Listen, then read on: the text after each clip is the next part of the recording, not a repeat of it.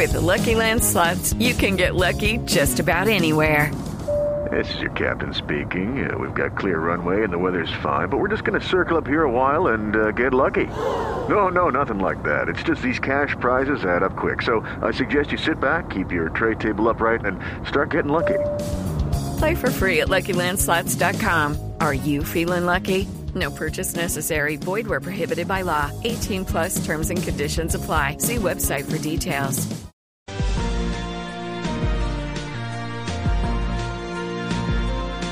La semana pasada fueron 125 ventiladores nuevos entregados por el Gobierno Nacional a Bogotá. Ayer el ministro de Salud les anuncia otros 305 ventiladores, que son la esencia de una unidad de cuidados intensivos. Ahí ya estamos sobre 400 y la idea es estar en 770 más o menos a finales de este mes. El doctor Alejandro Gómez es el secretario de Salud en Bogotá. Doctor Gómez, buenos días. buenos días, don Néstor. Muy amable por su contacto. Doctor Gómez, ¿cómo queda Bogotá y cómo queda la posibilidad de una alerta roja ahora con la entrega de estos nuevos aparatos? Pues, don Néstor, la, noticia, por supuesto, es extraordinariamente buena.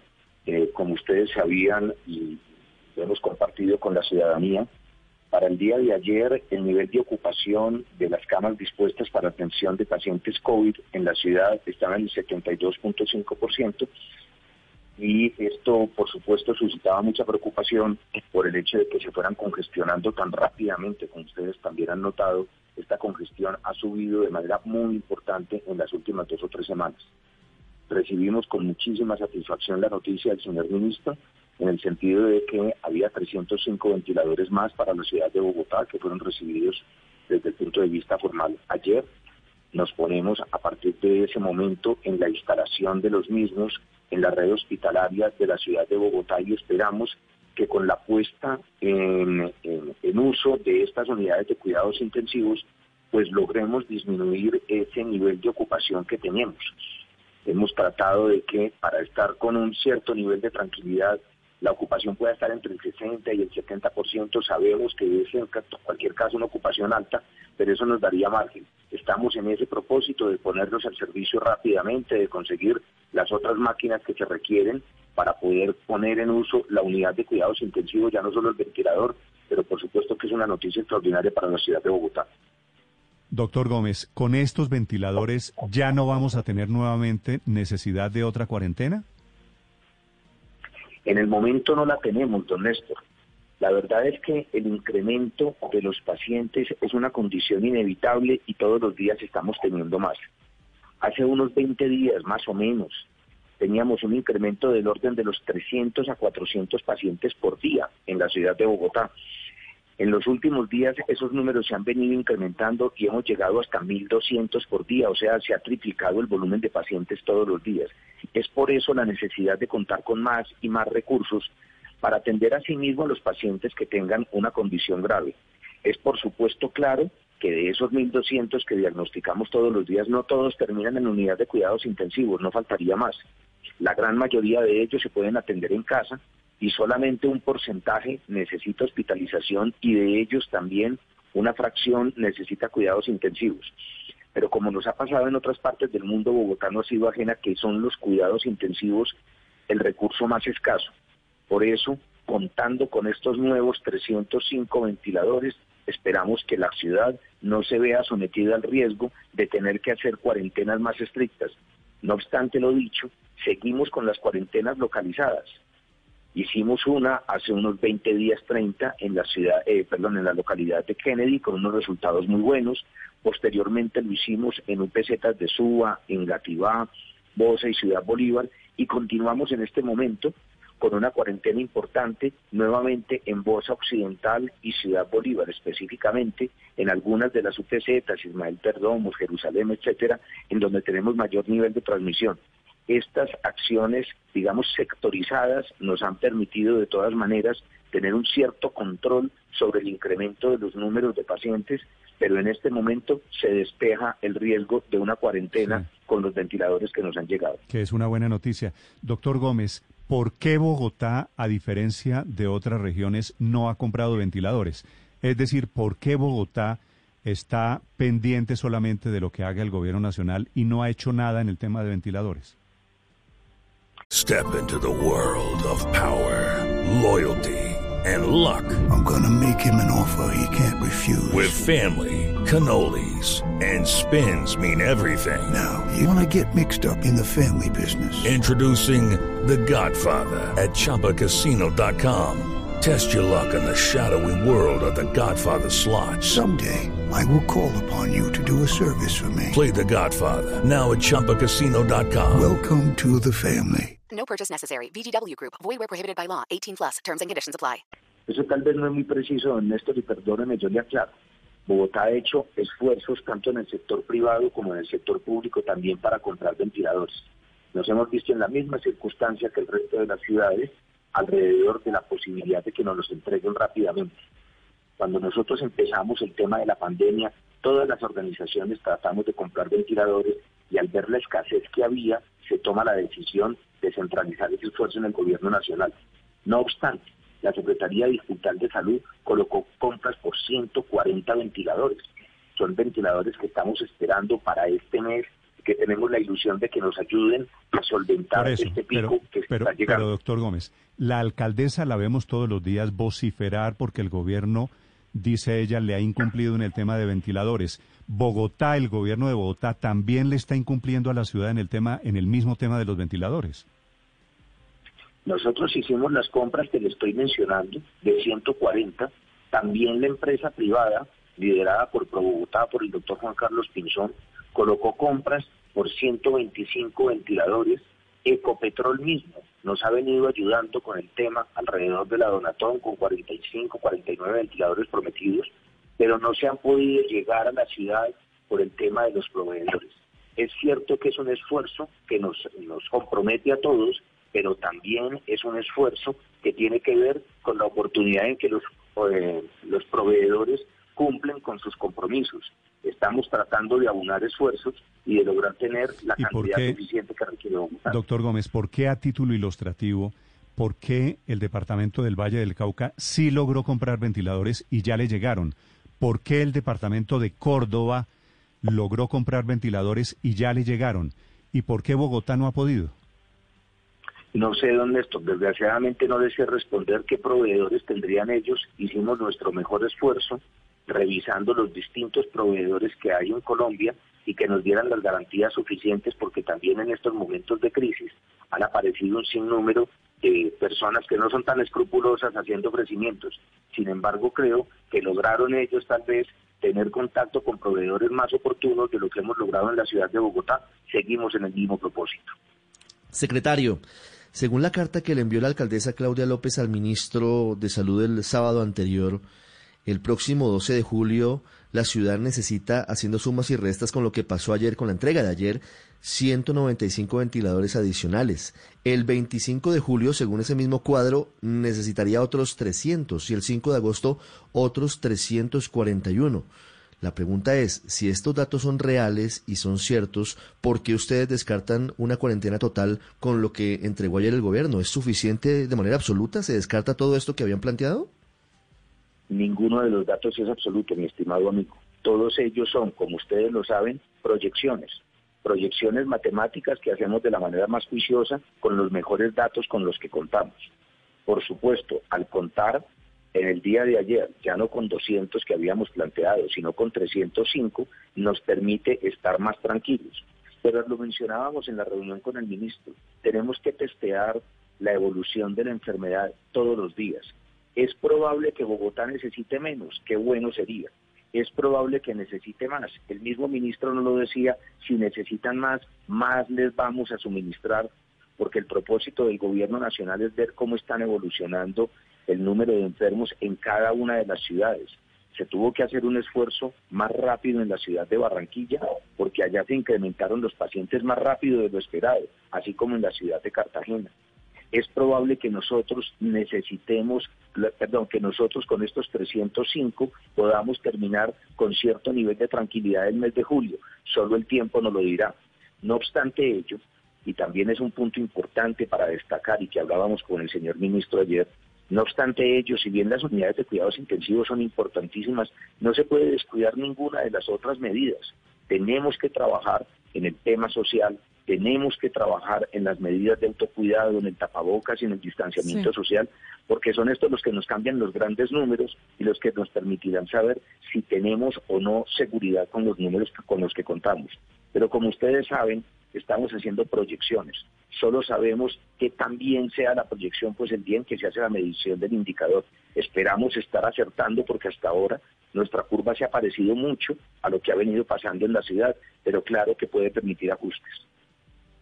Eh, secretario, son 305 nuevas camas de cuidados intensivos. Entiendo que para eso, para cada cama de cuidado intensivo, se necesita un intensivista, un médico especializado y se necesita todo un equipo de personas. ¿Cómo es la logística de esto? ¿Bogotá sí tiene todo ese recurso humano? Porque pues de nada serviría tener los aparatos si, si no hay quienes los sepan manejar bien. Y no solo eso, usted menciona uno de los puntos, tal vez el más importante, pero son unos cuatro o cinco. Tenemos una gerencia integrada del manejo del COVID en el que el tema de las unidades de cuidados intensivos no solo depende de los ventiladores, como usted bien lo dice, sino de otros aparatos que son requeridos para poder a, funcionar el ventilador. Estamos en la consecución de monitores invasivos, de bombas de infusión, en fin, de un sinnúmero de insumos que se requiere para que esto pueda funcionar y como usted bien lo destaca, del talento humano. Con las universidades y con las instituciones hemos hecho una evaluación juiciosa de cuánta gente tiene Bogotá para atender la pandemia. Por supuesto que estamos ampliando esa capacidad humana. Por supuesto que desde hace dos meses se vienen capacitando médicos y personal de enfermería para poder sobrellevar la carga adicional que vamos a tener.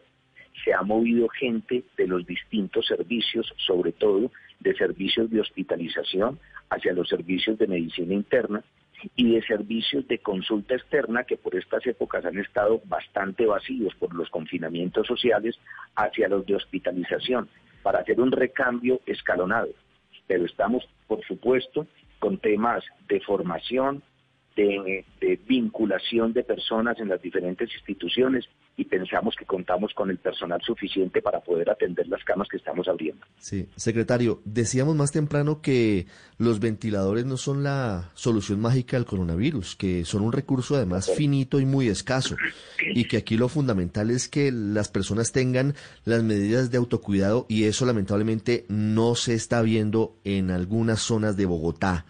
¿Qué van a hacer ustedes con el gobierno para profundizar el mensaje, para que la gente se cuide, para que la gente tenga el tapabocas, para que la gente no salga si no tiene que hacerlo? Porque ese parece ser el cuello de botella grande que detecta el, gobierno nacional.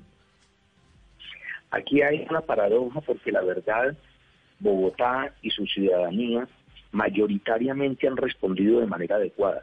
El uso del tapabocas tiene en Bogotá una adherencia superior al 90% el lavado de manos tiene una adherencia superior al 70%, ya el distanciamiento social no tiene tanta adherencia porque es claramente más difícil de sostener en una economía que se va reabriendo. En cualquier caso, tendremos que seguir insistiendo. Nosotros no hemos abandonado nuestros procesos de cuarentena estricta en zonas más pequeñas de la ciudad. Desde el punto de vista de la experiencia de Kennedy, de lo que se logró hacer, en una localidad tan grande y que tiene UPZ tan complejas por nivel de contaminación o más bien de circulación del virus, como son Patio Bonito y Corabastos, se logró demostrar que la ciudadanía sí tiene un apego a este tipo de conductas de cuidado en la medida en que está siendo acompañada por las autoridades y que tiene medios de subsistencia, ya sea económicos o a través de mercados en especie. Es lo que estamos haciendo en estas semanas en las UPZ de Ciudad Bolívar y de Bosa, en donde estamos insistiendo en nuestro proceso de confinamiento. Es lo que estamos haciendo en Transmilenio y lo que particularmente tuvimos que implementar a partir de esta semana en el portal de las Américas.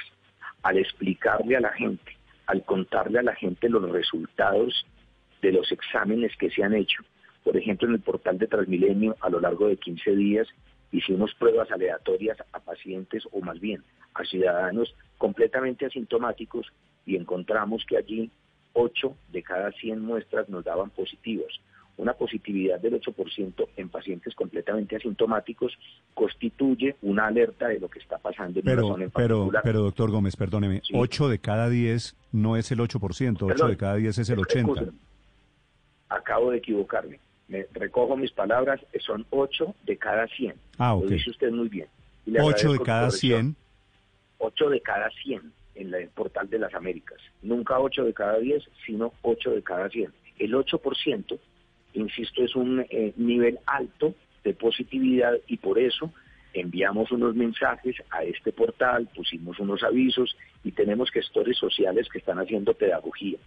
Estamos poniendo en las diferentes estaciones de Transmilenio la posibilidad de que las personas higienicen sus manos para que tengan esta medida de contacto, perdón, esta medida de, de cuidado Sí. debidamente garantizada y en el mismo Transmilenio vamos a instalar distanciamiento social a través de pantallas acrílicas, etcétera, que nos permitan tener más y mejor control. Todas esas son medidas que hay que continuar, perdón, que hay que continuar y que por supuesto nos permiten estar controlando la velocidad de transmisión, no acabarla, pero sí que sea un poco más lenta todos los días para que podamos responder adecuadamente. Secretario, secretario, le quería preguntar, es que eh, en la eh, sobre las UCIs, usted le, yo le estaba preguntando si tenían el personal y usted en realidad no me contestó si sí lo tienen, porque la pregunta es cuándo van a quedar instaladas, porque como fue tan insistente la, la alcaldesa en que necesitaba esos equipos, pues es importante saber si van a estar instalados y van a tener el personal para utilizarlos cuándo. Sí, la respuesta es sí. Le decía que tenemos un plan de capacitación y cada una de las instituciones, en este caso instituciones del orden privado, porque estos nuevos que nos llegan los vamos a distribuir en las instituciones privadas, cada uno de ellos van a hacer el esfuerzo de contar con el personal necesario. A hoy nos dan todas las garantías y las estamos revisando, una a una las instituciones. El hospital de, de que va a tener uno de los respiradores, ha sido visitado y tienen un compromiso no solo con los aparatos que se requieren, sino con el personal necesario.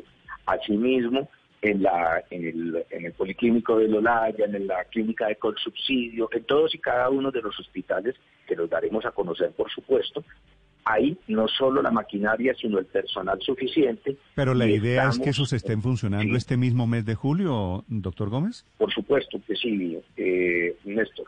Por supuesto que sí. Los primeros 130, 140 espero instalarlos esta misma semana, ¿sí? Porque nosotros tenemos pues toda la urgencia que, que ha sido manifiesta. Pero estamos para la próxima semana haciendo la instalación del resto. Por supuesto que los 300 ventiladores deberán estar en uso en este mes de julio. Sí. Doctor Gómez, una pregunta final. Bogotá básicamente está poniendo el 30% de las cifras del país, más o menos, en número de contagios, en número de muertos. ¿Usted cree que hoy, doctor Gómez, usted es médico, es el secretario de Salud de Bogotá, estamos en el pico o aún no hemos llegado al pico de la pandemia? Aún no hemos llegado al pico de la pandemia, don Néstor. Aún no hemos llegado al pico de la pandemia. Y es bueno que lo podamos seguir como ciudadanía, porque ya todos tenemos algo de epidemiólogos con esta crisis que nos ha tocado vivir a lo largo de tanto tiempo. Podemos seguir el crecimiento diario. En la medida en que el número de pacientes día vayan creciendo, sea todos los días más, todavía no hemos llegado al pico de la pandemia. Empezaremos a pensar que estamos en el pico cuando el número de pacientes día se estabilice. Y en el momento en que tengamos menos pacientes días que la semana inmediatamente anterior, en promedio, por supuesto, pensaremos que estamos pasando el pico. Es más o menos esa la lógica que tiene esta curva, que es una curva estadística, es una campana de Gauss, que nos debe presentar el comportamiento de la enfermedad en la ciudad. Muy bien, es el secretario de Salud de- de Bogotá, el doctor Alejandro Gómez. Gracias, doctor Gómez, por acompañarnos esta mañana.